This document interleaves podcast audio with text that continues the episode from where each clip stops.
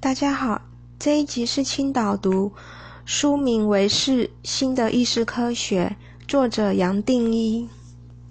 第二十四章从身体的感受开始。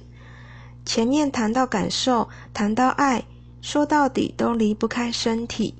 注意往外，你的察觉自然体会到一个世界，而会认为这个世界是完整的、独立存在。注意往内，也就让你体会到这个身体。假如往内的注意再加上感受，就画出一个完整的身心。这一来，也自然让你会认为你的身心是独立的存在，而自然要有一个生死的机制。注意，无论是往外或往内所捕捉到的印象，再加上念头的比较或整合。不光是让你成立记忆，更让你建立时间的观念。在这个前提下，身体的意识是我认为最有意思的题目。身体的意识本身就重叠了感受和念头，才会让你认为身体是那么的坚固、那么固定、那么的扎实、那么的实在。你可能还记得我过去说，一切的念头都是神经的讯号，最多可以说是神经细胞的活动或作用。然而，感受比起念头还额外加了一个重大的效果，它用你身体种种的内分泌化学分子作为讯息传导物质，再进一步扩大神经的作用，而可以跟每一个细胞互动。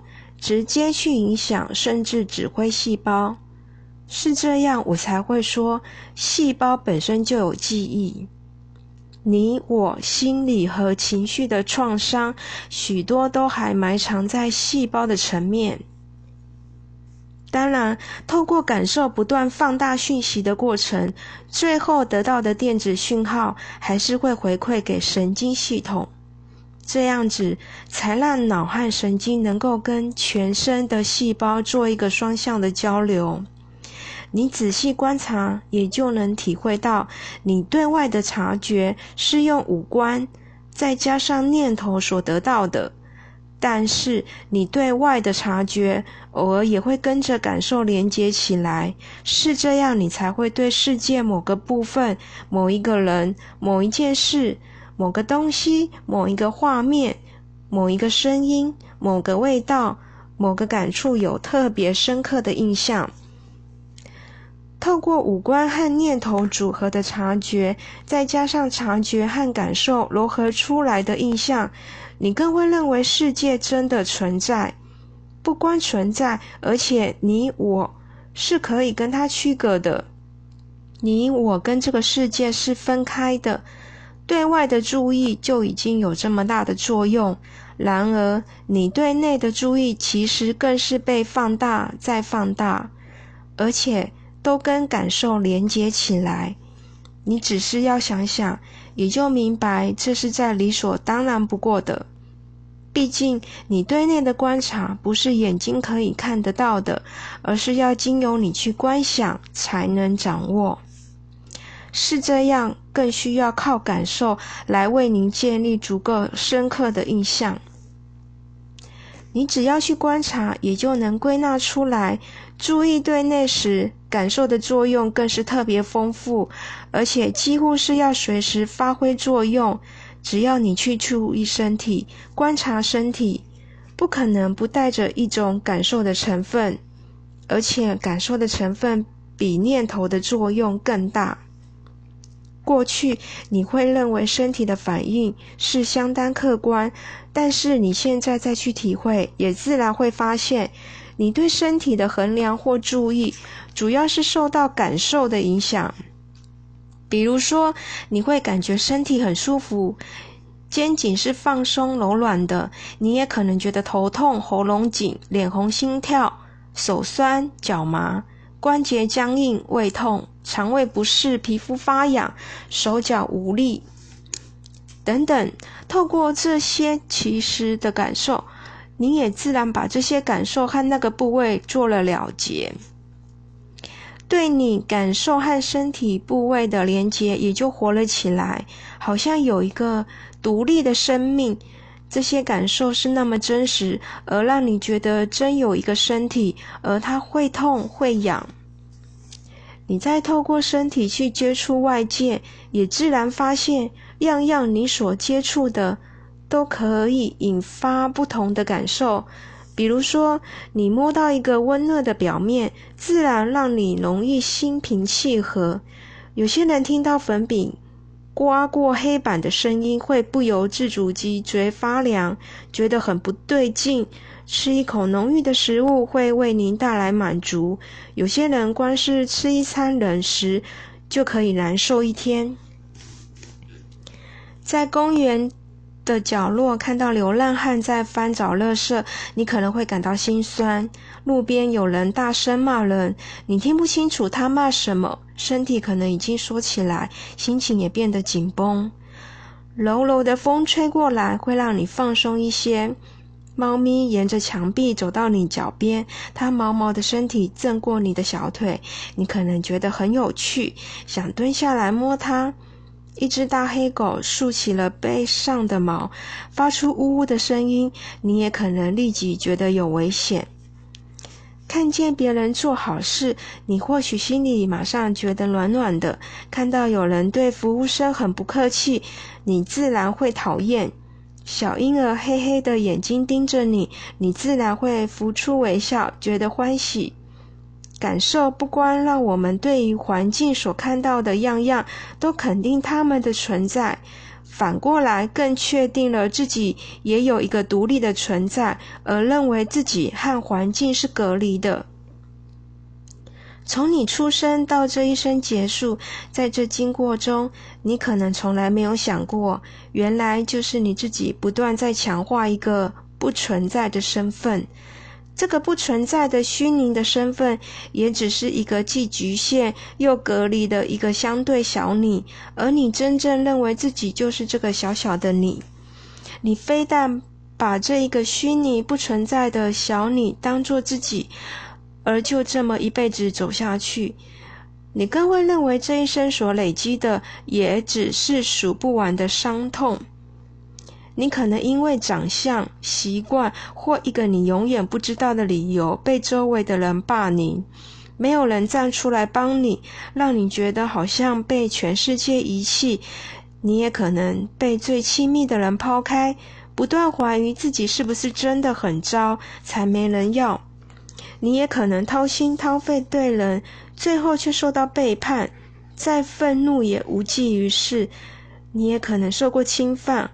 但好像所有人都认为是你的问题，也或许你一直感受到歧视，因为你是某个性别、种族出身，你再怎么努力都得不到公平的对待，甚至可能连家人都不理解你，就连你善意的表示都被误会是别有用心，你有可能受到别人恶意的欺骗，让你不断责备自己的轻忽。始终不能原谅自己的愚蠢。这一切的经过，可能都已经在你心里留下了伤疤，就像一个绑的死己的结。这个心结，你还不敢想去解开，毕竟就连轻轻碰一下，都可能激发你强烈的反弹。在这种情况下，要让你看到整体，体会到心或意识，坦白讲是不可能的。你的注意已经早就被情绪带走了，任何经验和体会都免不了要经过这些伤痛的过滤。也就这样，这些情绪层面的伤疤还会进一步建立你的个性，你对人生的观感也就这么把你锁定下来。要你从这种状态走出来，确实是相当困难。即使你愿意走出来，你也自然会想去分析。为什么自己当初这么倒霉？是不是当初，呃，做了什么不做什么某件事，现在就会有不同的结果？你也可能不断的自我检讨，想在行为或做的层面找到一个补救的方法，看能不能减少一些损失。但是你现在仔细观察，也就明白，这些检讨、反省、分析或补救，都还是在意识下的下游着手，或者也可以说是在客体一般人所谓的客观的现实在着手。这些检讨、反省、分析或补救，坦白说，其实只会耽误你的时间，反而还让你更是找不到出路。既然你的注意力都摆在这上头，也就根本来不及观察到真正的重点。你不会去注意到，咦，认为自己有多么悲哀的是，多么悲伤的是谁？你也不可能看清为你组合出各种印象的机制，你更不可能去察觉到，到现在你所经验的一切究竟是怎么来的。这些都看不到了，你也根本不可能去探讨多重性是怎么来的。对这些生命根本的机制，你连一点好奇心都不会有。你不可能会去想，奇怪，一个统一的全部一体心，怎么可以延伸出那么多样多重的现象和事件？其实，样样倒不是由这个统一的意识或意识场延伸出来的。事实刚好相反，是因为你有一个头脑在不断的做隔离，不断的区分念头和念头、感受和感受、察觉和察觉、身体部位和部位、身体和别人和世界的隔离。所以是你在体会到多重的样样，而且最多也只是你我全部人类、地球的众生都共享同一个意识场。你和我和其他生命才会得到一个重叠的印象，而有一个共同的世界的观念。你可能很少有机会去观察一个最基本的事实。五官的作用是各自排斥，还是可以同时存在？就算可以同时存在，这些作用是不是要受到边界条件的限制？是不是要受空间和时间的限制或框架？一样的，无论是对外或对内的注意，有没有一条界限可以区分开来？对外或对内的注意，一个时间。是只能存在一个，还是可以一起存在？你没有去探讨，也自然不会留意到，你所想、所体会、所相信的一切，也就只是你自己透过察觉、念头和感受建立起来的。正因为你还没有领悟到真正的重点，也就自然会把这一生的注意。落在样样的现象或形象，你会想了解或建立种种形象和现象的关系，并且想知道用什么方法或技巧可以把它们连接起来。你以为这么做就能为你累积更多学问和道理，还以为这些学问和道理可以让你从里头走出一条路。你从来没有想过，落在形象和现象的层面上，你想找或认为可以找到的这一条路，反而是让你陷得更深。你可以再进一步观察，感受是从哪里出现？是不是从一个没有空间的空间，不是点的点延伸出来的？感受延伸出来后，也许是痛、不舒坦、萎缩。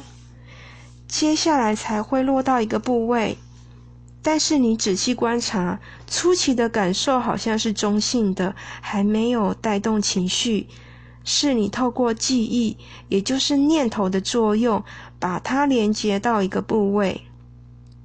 接下来你还来不及注意到这个部位，就再也跟你的情绪分不开了。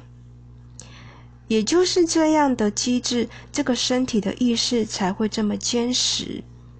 你可能还记得，我过去不断提醒你，要先从身体的意识着手。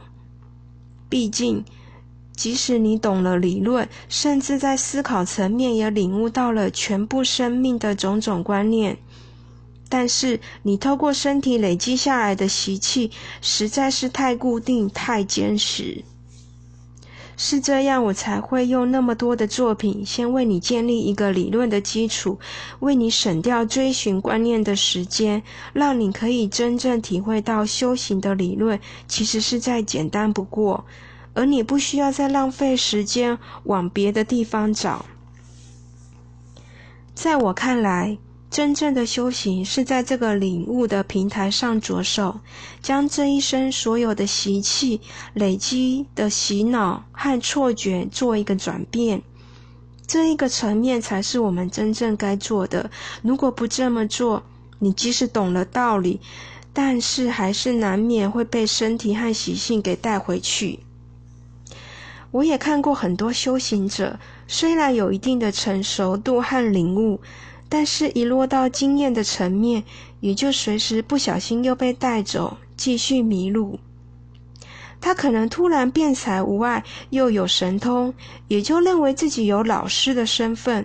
不知不觉，他甚至反而可能迷路更深，跟别人、跟一切的隔阂不但没有减少，而是更大了。这是我三十年来一再观察到的普遍现象。你想想，这是多么可惜！当然，你也可以说，这些所谓的修行者，或许就是领悟还不够透彻，才会走歪。是这样，我才会强调，修行要建立在一个稳健的理论平台上。五官和注意的作用，无论是从哪一个角落出发，其实从来没有离开过意识。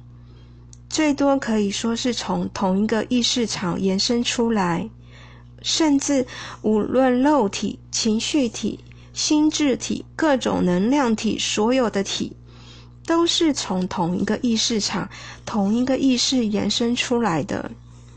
即使在一个幻觉的世界里，全部的共通点依然是意识，倒不是物质。物质最多也只是透过。念头或二元对立的机制延伸出来的现象，对二元对立的头脑物质是真实的，但是对整体一切物质的后面，最多还只是意识，物质也只是反映意识，意识随时在你内，而你也在他内，他跟你的距离是比近还更近，完全没有一丝缝隙。你不管怎么看、怎么找，到哪里都可以找到真实，甚至连在你会认为是幻觉的世界都可以找到。有了这样的理论作为你修行的平台，你的修行最多也只是在表达：从生命每一个角落，你都可以体会到意识，知道自己没有离开过意识。